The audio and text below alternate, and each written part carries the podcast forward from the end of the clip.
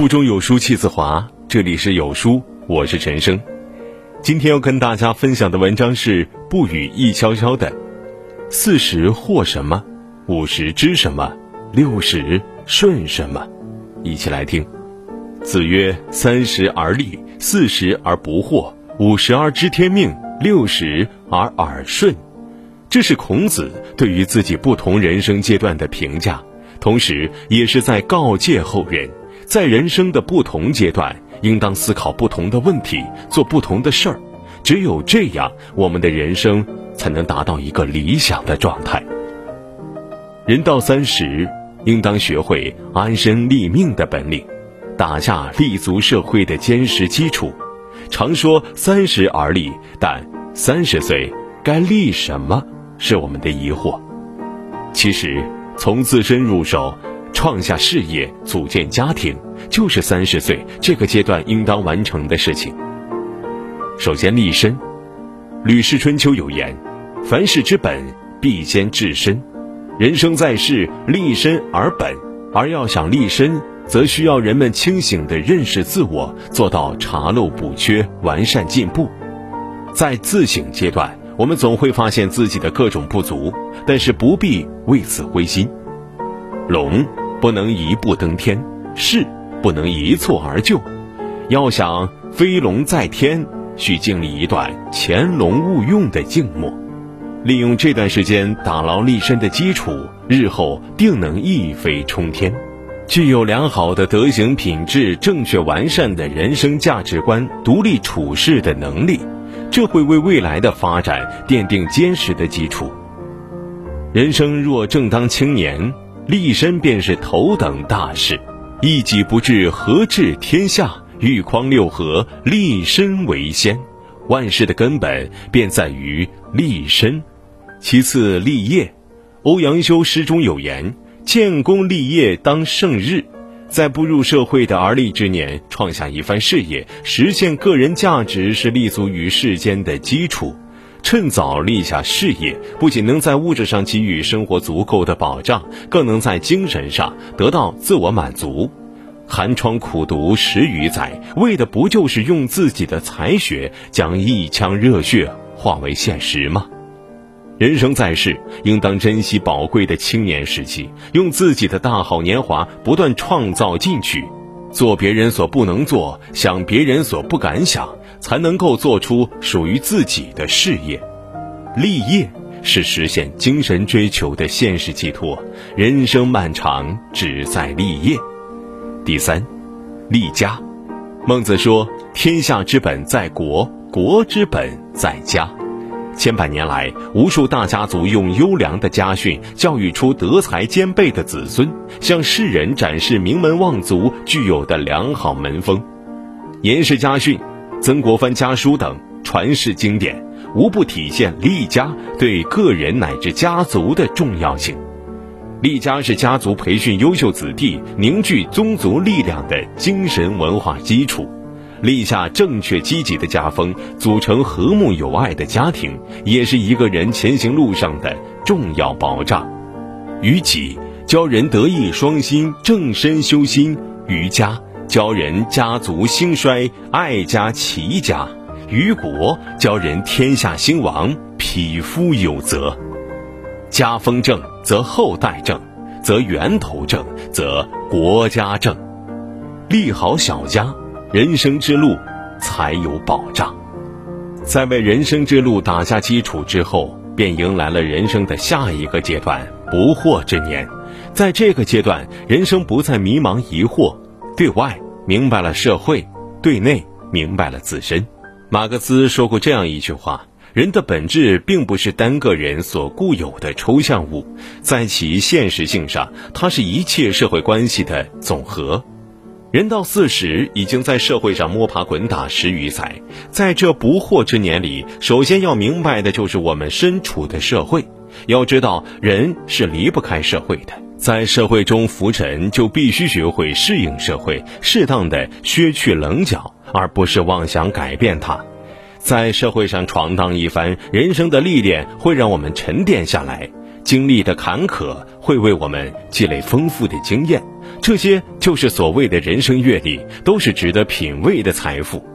不惑之年，应以真诚初心为本，以人情练达为方，知世故而不圆滑。明白这样的处世之道，人生自然会顺风顺水。幼儿时期要学本领，青年时期要立根基，壮年时期要懂社会。明白了社会，就明白了生存之法。四十岁的人，在一个承上启下的年纪，要明白自己肩负的责任和意义。这个时期，生活趋于稳定。年轻时努力打拼，成家立业，现在就需要守护这一份家业。上要孝顺父母，下要教育子女。到了不惑之年，不仅要明白自己担负这样一份照顾家庭的责任，也要在这份责任中修炼内心。人是在这种责任的历练中成长起来的，心也是在修炼中强大起来的。所谓的不惑之年，就是要解开对自己的疑惑。只有明白自己，才能更好的明白社会，明白人生。明确自己的责任，明确内心的修行，是四十岁时给自己最好的答案。孔子早年奔走于列国，可始终不得重用，最终在五十岁的时候知道了天命的意义。所谓天命，便是我们内在的人生使命。一个有使命感的人，知道自己的命运轨迹和人生地位，更懂得责任的重要性。刘同说过。你生命中遇到的所有问题，都是为你量身定做的。人生在世，命运的改变可能发生在瞬息之间，一瞬之间，我们的生命可能就经历了大起大落、大喜大悲，命运的轨迹也随之变化。人生过半，总会在路上面临许许多多的问题，但我们在不断的历练中成熟，从遇事惊慌失措的少年，蜕变成知天命不怨天的中年人。无论遇到什么，沿着命运轨迹坦然前行即可。人到中年，不要怨天，知晓命运轨迹，保持豁达心态最重要。圣严法师告诫我们：我们不要苦心争取人生地位，也不要从比较差异的角度去看自己的社会地位，应该从平等平实的角度来肯定自己。经历了半生的世事沉浮之后。我们已经彻底的了解自己的能力，也明确了自己的人生地位。无论结果如何，都应当用一颗平常心去面对，乐观处事，不怨天尤人，才能发现生命的美好。否则，就会陷入无尽的痛苦之中。五十岁前尽人事，五十岁后听天命。人生地位既定，不由人，方是常态。关汉卿在戏文中写道：“恰不到人到中年万事休，我怎肯虚度了春秋？到了知天命的年纪，总会深刻意识到时间不等人，丈量自己的生命与未尽的责任，常常催生出迫切之感。此时此刻，不应该沉沦在岁月留下的沟壑之中，而是扛起该扛的责任，微笑面对生活。年过半百。”我们可以选择做一个平凡的人，但不能甘心于做一个平庸的人。若选择放弃未尽的事业，那么前半生的努力也都失去了存在的价值。当五十岁的中年人担负起未尽的责任时，会发现这种积极的状态能够让人重拾生命的活力。无论到了多大，知道未尽的责任，不懈怠，才是最好的状态。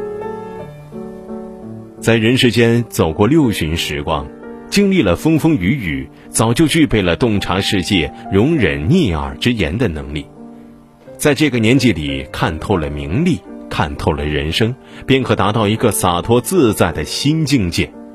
金庸的《侠客行》中有一首诗：“天地四方为江湖，世人聪明反糊涂，名利场上风浪起，人到头来却是输。”步入老年，回首一生，想当年，不管是叱咤风云，还是生活不顺，功名利禄，到头来都是过眼云烟。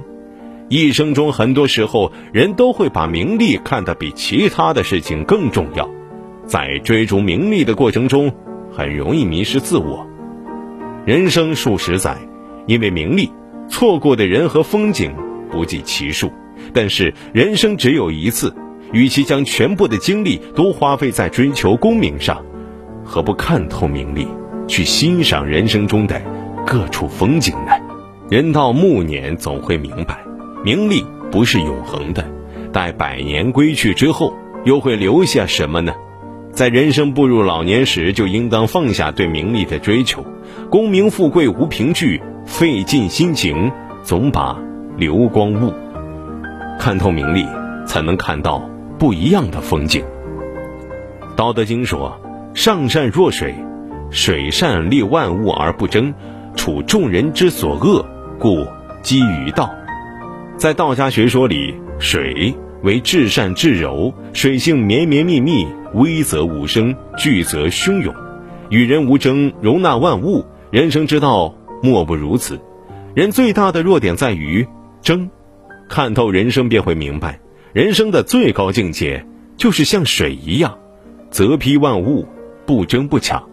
一个人若是能像水一样，在纷繁的世间从容静默，自会处事坦然，活得潇潇洒洒，滋润万物而细无声，包容万物而不争抢。水如此，人生亦如此。漫漫长路，是时候该和人生握手言和了。白落梅的作品中有这样一句话：“生命应该删繁就简，任世事摇曳，心始终如莲，安静绽放。生命其实应该是一个删繁就简、归于安稳的过程，抛掉身上那些无谓的包袱，才能越活越轻松。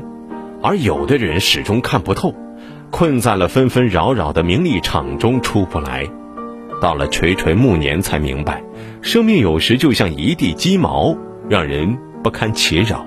想要抛却纷纷扰扰的烦恼，最好的方法就是去无存精，从自己的内心出发。生命需要化简，留下清水出芙蓉，天然去雕饰的明媚与质朴。久啃冗杂，千言长论，直到浮华尘烟。生命至简，一行余墨难掩世情万千。人生如莲，生命的真谛就在于化繁为简的易舍易得之间。孔子曾经感叹：“逝者如斯夫，不舍昼夜。”人一生的岁月如流水般不停息地溜走，理应尽早对自己的人生做出规划。三十岁。立正直之身，理想之业，和睦之家。四十岁，解社会之祸，责任之祸，内心之祸。五十岁，指命运轨迹，人生地位，未尽责任。六十岁，能看透名利，看透人生，看透生命。在人生的不同阶段，我们应做好该做的事儿，能够准确掌握自己的人生定位和规划。那么，此生便能活得通透自在。好书伴读，让阅读成为习惯。长按扫描文末二维码，在有书公众号菜单免费领取五十二本好书，每天有主播读给你听。我是主播陈生，在美丽的金华为你送去问候。如果你喜欢这篇文章，走之前记得在文章末尾给有书君点个再看。或者把喜欢的文章分享到朋友圈，明天同一时间，我们不见不散。